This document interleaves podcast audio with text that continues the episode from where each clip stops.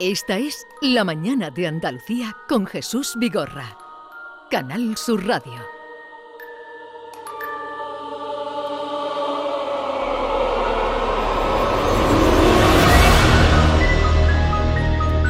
Con Javier Pérez Campos, como cada viernes. Buenos días, Javier.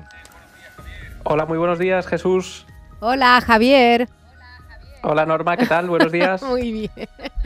Ahora sonríe, Hoy pero volvemos a los fantasmas, volvemos a los temas Sí. un poco inquietantes. Sí, y muy Esperemos que la inquietante. conexión nos respete. sí, y a los sótanos. Vamos a ver, si hoy falla ya. Eh, apaga y vámonos. Bueno, hoy es uno de estos, de estos sitios, Jesús, ¿verdad? Tú recordarás que nos lo han pedido mucho los oyentes, que habláramos de este, de este lugar. Y como eh, Javier se entrega a lo que ustedes piden, Cortijo jurado. ¿no? pues vamos a situarnos en Málaga, en las afueras de Málaga, en la zona de Campanillas, que donde se levanta un enorme cortijo de estilo neogótico y que parece una de esas haciendas de la campiña inglesa. Mírenlo, mm, si quieren, por internet para que se hagan una idea y adelante, porque ahí nos va a adentrar hoy Javier.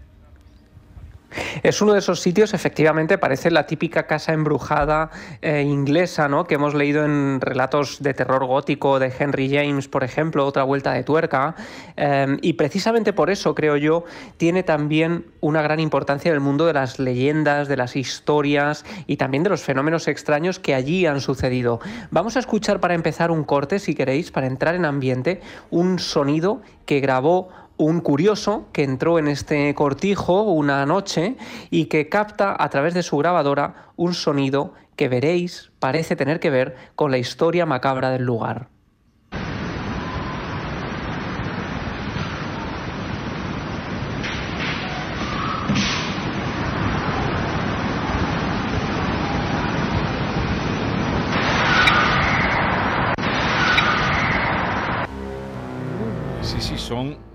A ver, explícanos, contextualízanos porque nos ha dejado...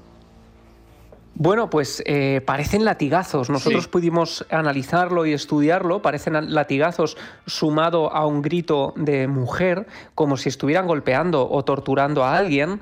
Y curiosamente la historia y la leyenda de este lugar tiene que ver con todo esto. Yo he estado allí, he estado en este cortijo que es impresionante. Está en muy malas condiciones. De hecho, ha habido varios accidentes que ahora contaré eh, y, y tiene su peligro, ¿no? Entraña su riesgo y desde luego no animamos ni muchísimo menos a nadie a que se cuele. Además es una propiedad privada, Eh, pero hablamos de 2.500 metros cuadrados construidos en torno a un patio central.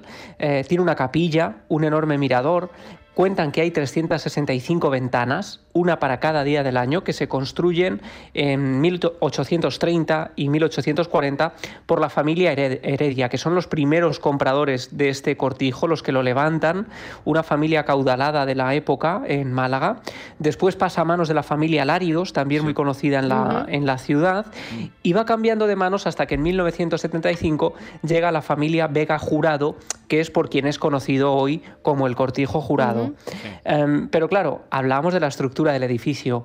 En esa estructura que está a la vista hay también un lugar escondido al que Jesús hacía referencia y que son esos sótanos, las galerías subterráneas que aparentemente eh, recorren el edificio por la estructura. Cuentan que podría comunicar con otro cortijo, que era el cortijo de Colmenares, que serían unos pasadizos kilométricos em, que darían a lo que hoy es el actual eh, Club de Golf Guadalhorce. Y esos conductos actualmente están cerrados, pero existen. Se han cegado, se han colocado unos muros de hormigón para tapar esos em, recovecos que nadie sabe muy bien a dónde llevan, pero que muy pronto empezaron a dar lugar a todo tipo de hipótesis. Hablamos también, por cierto, de un sitio que fue utilizado durante la Guerra Civil como calabozo, Ajá. Hablamos de un sitio donde se fusiló a personas en la fachada, hablamos de un lugar que se utilizó como hospital durante un tiempo y ya a principios del siglo XX se empieza a contar y empieza a correr por la ciudad de Málaga la historia de que hay varias mujeres jóvenes que han desaparecido y que habrían sido secuestradas por diferentes miembros de la familia que vivía en el cortijo jurado, que las habían llevado hasta los sótanos y que allí las habrían torturado, les habían extraído la sangre, las habían sometido a todo tipo de eh, rituales extraños que ellos habrían traído de gente a la que conocían en Francia y en Inglaterra. Eh, recordaréis, por ejemplo, que la semana pasada, eh, bueno, hace dos semanas hablábamos del, eh, del exorcismo del albaicín, ¿no? Y de cómo desde París la testigo y la víctima había traído una serie de ritos, bueno, siempre se había contado, ¿no? Que en Francia había una serie de ritos que alguien había exportado, o en este caso importado, a Málaga, y estaban llevándose a cabo ese tipo de ritos en los sótanos del cortijo jurado, donde, por cierto, había todo tipo de máquinas de tortura. Para que entendamos todo esto, eh, Norma, Jesús, tenemos que entender también la época. Principios del siglo XX es una época que en España se da el fenómeno mm, macabro de los sacamantecas, Sí. personas que acudían a robar niños especialmente a los que les sacaban la sangre, la grasa, que da lugar al mito del hombre del saco.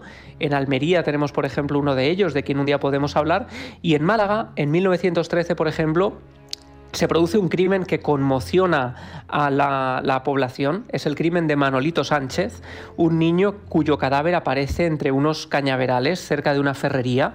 Em, después de varios días de su madre buscando al pequeño, cuando lo encuentran está completamente exangüe, le han quitado cada mililitro de sangre de su cuerpo a través de una incisión que le han hecho en la oreja y precisamente terminan descubriendo a los malhechores que han llevado a cabo este asesinato unos días más tarde, terminan confesando que habían vendido esa sangre a alguien muy poderoso de la época. Se mm, habla de un torero que muere unos meses después del crimen del niño por una tuberculosis. Se creía que la tuberculosis podía curarse bebiendo eh, esta sangre, especialmente de niños. Y claro, hablamos de ese ambiente, ¿no? De la creencia de que los poderosos enviaban a los sacamantecas a matar, a secuestrar niños jóvenes para los que extraer sangre para llevar a cabo este tipo de, de- de- de actos tan macabros, ¿no? Ahí es cuando empieza a surgir esa leyenda de que en el cortijo jurado se están robando a niñas, niñas que tienen que ver con familias eh, humildes, a quien nadie reclama, a quien nadie echa de menos.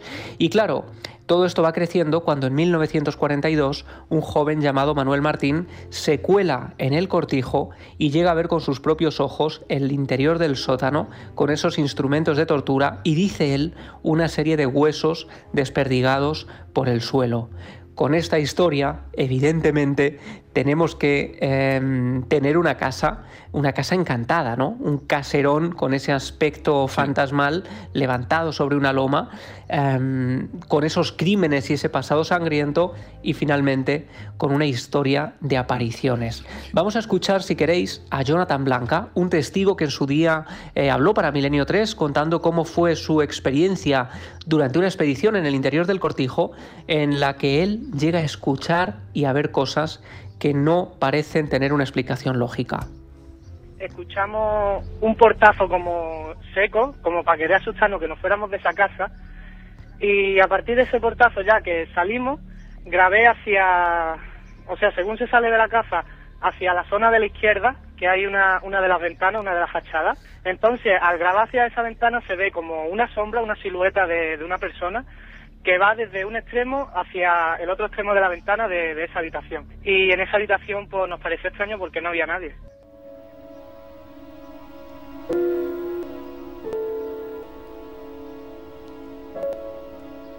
el cortijo jurado, pero una, una cosa, este testimonio que es más reciente, eh, Javier, este primer o esta persona que llega a entrar en el año 1942 nos dice Manuel Martín que dices que ve los instrumentos de tortura, deja constancia de algo.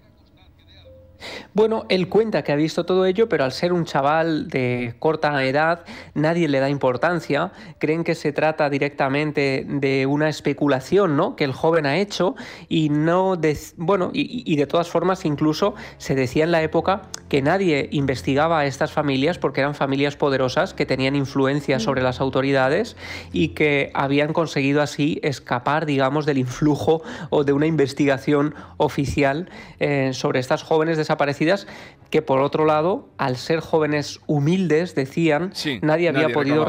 reclamarlas o no se había podido investigar. eh, en esos años ya estaba abandonado el cortijo. Dices que en la guerra se utilizó como centro de, de enfermería, ¿no? Eh, pero Sí, digamos ya estaba el- abandonado el cortijo.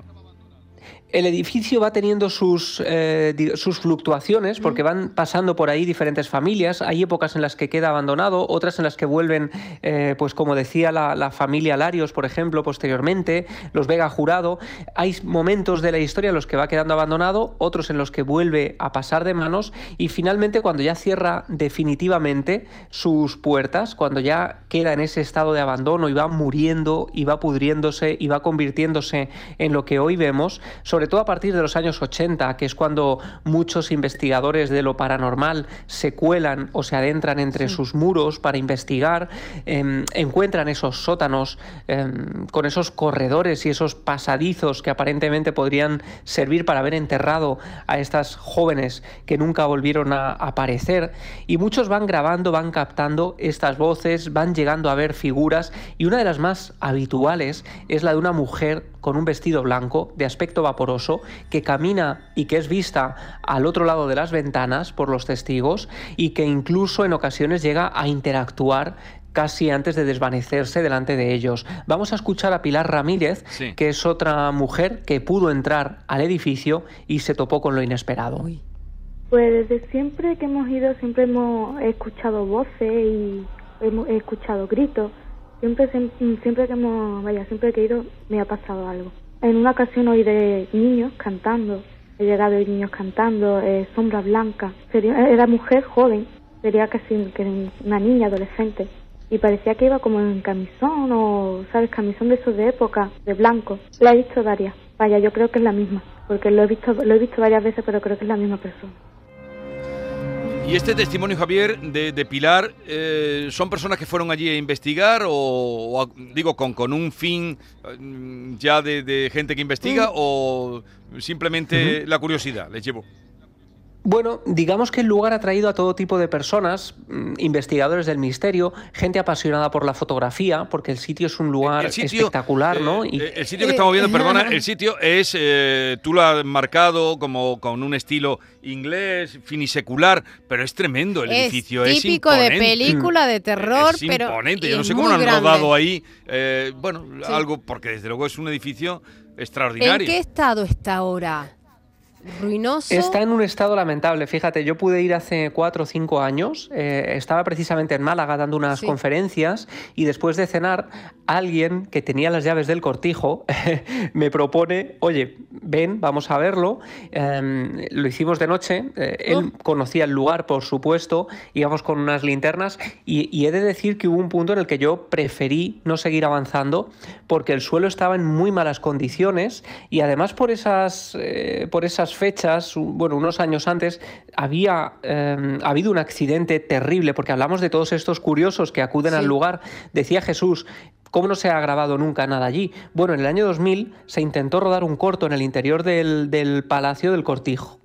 Pero nunca lo consiguen terminar porque las baterías se van descargando, los miembros del equipo afirman sentirse em, observados, sentir un ambiente desagradable. Mal mal que Sí, muy mal rollo. Incluso hubo varios accidentes ¿no? de miembros del equipo, un poco rodaje maldito, casi como el exorcista, a mm. pequeña escala. Y, y como os decía, os avanzaba, el 4 de mayo de 2004, Julio Vázquez, un joven de 20 años, uno de estos curiosos atraídos por el mm. eh, impresionante lugar, decide acudir hasta allí, que es casi ese edificio por dentro es casi como un esqueleto, ¿no? Está lleno de pozos que comunican con esos sótanos y él tuvo la mala fortuna de caer por uno de esos pozos a más de 30 metros de altura y quedó paralítico, ¿no? Em, Julio se ha convertido un poco en un ejemplo de esperanza porque con 20 años en silla de ruedas ha empezado a competir en deportes paralímpicos y, y has demostrado una fuerza increíble, ¿no? Pero es un ejemplo claro de cómo a veces acudir a estos lugares te puede cambiar la vida, ¿no? Porque el sitio está en muy malas condiciones, se compró hace unos años, se ha vuelto a vender en varias ocasiones eh, para convertirlo en hotel. Cuando yo llegué ya estaba la estructura del hotel intentando... Eh, convertirlo, ¿no? Pero ha habido varios problemas también con las obras, se habló de accidentes, se volvió a vender, hay varias empresas que lo han comprado y lo han vendido, en fin, es la eterna historia del edificio que se muere, que parece resignarse a la vida y que parece impedir que nadie más eh, lo saque adelante. Si queréis, vamos a volver a escuchar ese corte, esa psicofonía que escuchábamos al principio, conociendo ahora esa leyenda negra de las torturas, de los sótanos y de las mujeres asesinadas.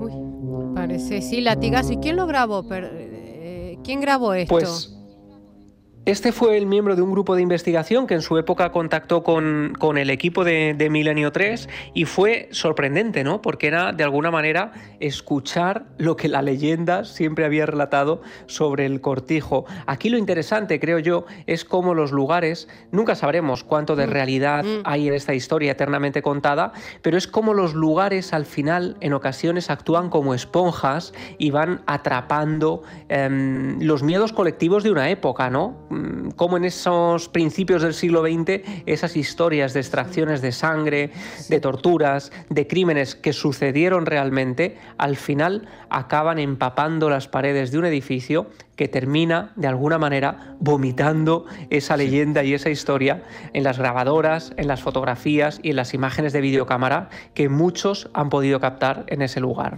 Y los nuevos propietarios no se sabe quiénes son porque esa gente tiene una entrevista.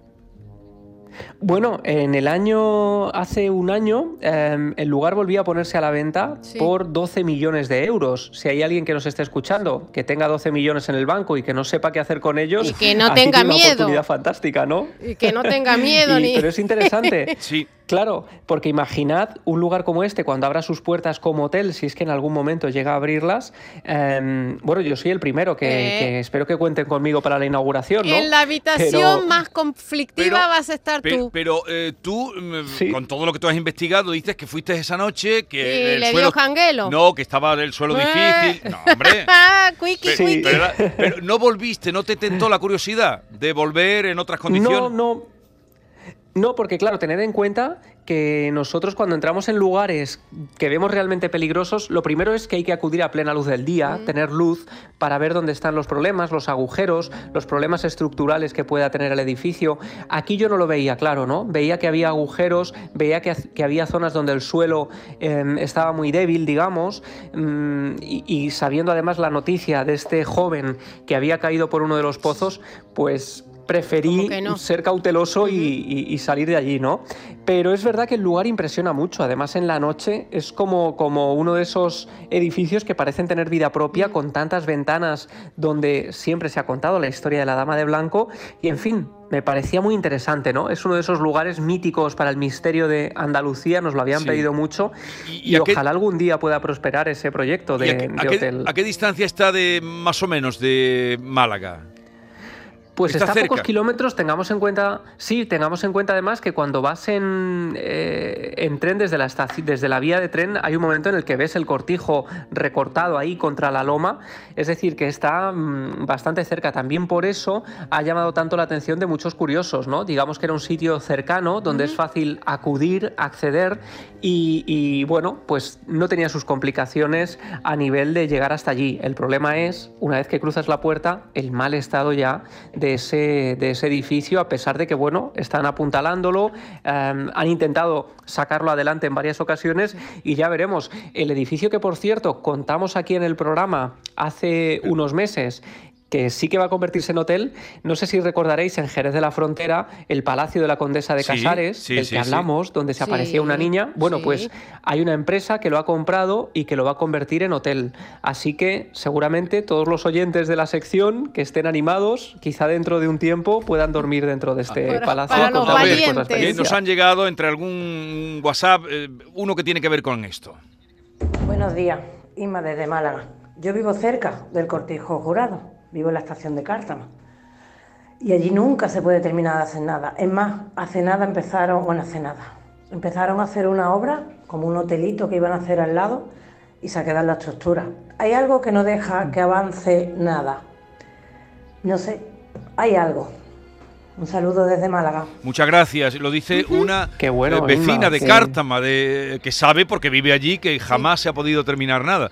El edificio es Qué impresionante. maravilla tener Ah, estos, ¿y qué? estos oyentes, ¿no? Que nos cuentan estas cosas desde tan cerca. Sí, claro, porque es vecina de allí, dice que está al lado eh, de la estación de Cártama, que no es el pueblo de Cártama. Eh, oye, pero qué eh, también curiosidad, yo no había ido nunca, que tuviera 365 ventanas. Tantas como días eh, del año. ¿Es habitual eso en edificios o edificios de, de esa dimensión, claro? Y de, Bueno, hay mucha, mucha simbología en muchos de estos edificios y muchas excentricidades también que se, que se llevaban a cabo em, en, en diferentes épocas por las familias pudientes, pues que decidían hacer distintos homenajes ¿no? a, a esto de los días del año. Pues, por ejemplo, tenemos también en, en Madrid la Casa de las Siete Chimeneas, por ejemplo, que decían que la leyenda mm, ubicaba cada chimenea como un- uno de los siete pecados capitales y es también uno de esos edificios emblemáticos donde pasea una dama de blanco eh, que muchos han visto por este lugar. Bueno, algunos edificios tienen esta simbología y, y- y este sentido oculto de los números, ¿no? pero claro, siete chimeneas, que es donde está el Ministerio de Cultura, ¿no? Exacto, es un lugar además donde, por cierto, nunca hemos conseguido que nos dejen entrar, eh, porque a veces no es fácil ¿no? conseguir los permisos, pero nos siguen llegando testimonios de gente, de trabajadores que en los sótanos pues se ven perseguidos por figuras de, de- de todo tipo. Lo que sería bueno en este cortijo es levantar el suelo del sótano, porque si se supone que hay gente ente- en- enterrada, Claro, Pues, saber si hay... eh, hay o no restos óseos, No, pero si empiezan a hacer obras, Fijaos. tendrán que hacerlo. Hace unos, hace unos años apareció un material que, que fue muy controvertido y que la investigación nunca fue muy concluyente, pero parece que muy cerca del cortijo habían aparecido, mm, seguramente algunos vecinos de Málaga lo recordarán esas imágenes, unos esqueletos momificados, decapitados, sin cabeza, em, que los habían colocado junto a unos bidones según iban apareciendo, y nunca más se supo qué fue de esos cuerpos, si había vínculo o no con el pasado del edificio, y claro, al final lo que sucede con todo esto es que independientemente de si tiene relación o no, la gente, los vecinos Claro. lo interpretan un poco con ese oscurantismo de que todavía ciertas influencias de estas familias poderosas impiden que se pueda investigar o que se pueda conocer información sobre el pasado del lugar. A ver, otra información que nos llega de nuestros informantes, nuestros oyentes. a pie de Buenos días. El novio de mi hija, eh, conjunto con unos amigos, fueron a curiosear de noche eh, la- en la casona de Málaga y horrible lo que escuchó, lo que sintió. Dice que él no puede describir lo que él escuchó y lo que él sintió esa noche, pero que nunca más en su vida pisaría ese lugar.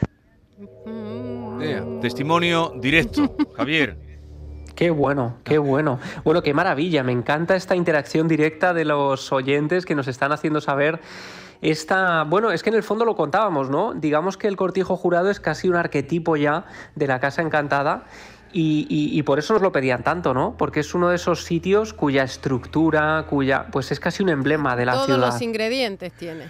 Eh, Sí. va- Vamos a escuchar otro, quiero, pero no tiene que ver con el cortijo, otro eh, informante eh, que nos pide también o te pone deberes. ¿Siguen llegando cosas del cortijo? Venga, vamos a escuchar otro. Ah, no, desde el cortijo. Vamos con el, con el otro asunto. Eh, un oyente que nos propone o te propone, eh, a partir de esta experiencia, que yo creo que también puede tener eh, motivo para otro tema. Buenos días, me gustaría preguntarle al señor Pérez Campo eh, unas cosas que me están pasando y es que mi pareja y yo dormimos en habitaciones separadas, ¿no? Pero mi pareja lleva varias noches oliéndome por la noche. Y es como si yo, porque además lo siento, como si yo saliera de mi cuerpo y fuera a visitarlo. ¿Eso cómo es posible? ¿O cómo puedo parar eso? Muchas gracias. Salir del O- cuerpo. Olerlo. Bueno, esto es, sería una experiencia extracorpórea, ¿no? Que se ha contado muchas veces. Yo recuerdo incluso que en su momento, en los años 70, en el programa Medianoche, eh, Antonio José Alés, en un programa que daba mucho miedo, que todavía se puede conseguir y se puede escuchar, hizo una experiencia para que la gente que estaba escuchando, siguiendo sus pasos y siguiendo su voz, casi como en una experiencia de hipnosis colectiva, pudiera salir de su cuerpo. Y mucha gente esa noche apagó la radio porque decían que llegaron a tener la sensación de que empezaban a flotar en la cama, ¿no? Y, siempre se ha contado, los viajes astrales, las experiencias extracorpóreas, es algo que es mm, digamos, propio del misterio clásico que aparece en los grandes tratados incluso de principios del siglo XIX. Y bueno, tiene que ver también con el mundo de los sueños. Eh, pero bueno, qué interesante, ¿no? También mm. saber estas experiencias. Has trabajado también eh, ese asunto. Sí, sí, al final eh, los que hacemos misterio tocamos muchos palos, ¿no? y, yo nunca he tenido ninguna experiencia de este tipo, pero, pero, es interesante. Eh, cuando que la novia lo huele, no lo entendí. Lo del olor es lo que no he entendido. Misterio, El misterio para mí está en que la novia lo huele. El, eh, esto de los olores también es otra, es, daría para otro tema, ¿no? El tema de los olores repentinos, por ejemplo. Fijaos, un caso muy cercano que yo conozco, eh, muere el padre de un compañero, eh, un padre que fumaba cigarrillo negro y que tenía un olor muy peculiar siempre, y una noche este hombre, cuando va a arropar a su bebé, mm, que tiene pocos meses y que está en la cuna, cuando llega a la habitación a oscuras y lo está arropando porque había empezado a llorar el niño, se ha despertado, él empieza a oler a ese cigarrillo negro al que siempre olía su padre y que por supuesto en casa nadie fumaba, nadie tenía esos cigarros y de forma muy contundente estuvo eh, oliendo ese ese humo, digamos, como si allí hubiera estado su padre, ¿no? Y ese olor se desvaneció a los pocos, a los pocos minutos. Lo dejamos aquí. Si tienen alguna, mm, eh, en fin, quieren contar algo sobre el cortijo jurado o alguna propuesta para Javier Prescampos, que ya ven que está haciendo todo el recorrido de los misterios del Andaluz, eh, se lo hacen llegar a través de arroba Javi Prescampos o bien a través del 679 40 200, 679 40 200 o arroba Javi Pérez Campos. Y si pueden, eh, entren en internet y mm. vean de ese cortijo del que he hablado hoy, que impacta tela, tela. Eh, Javier, un abrazo y buen fin de semana. Buen fin de semana, queridos. Un abrazo grande.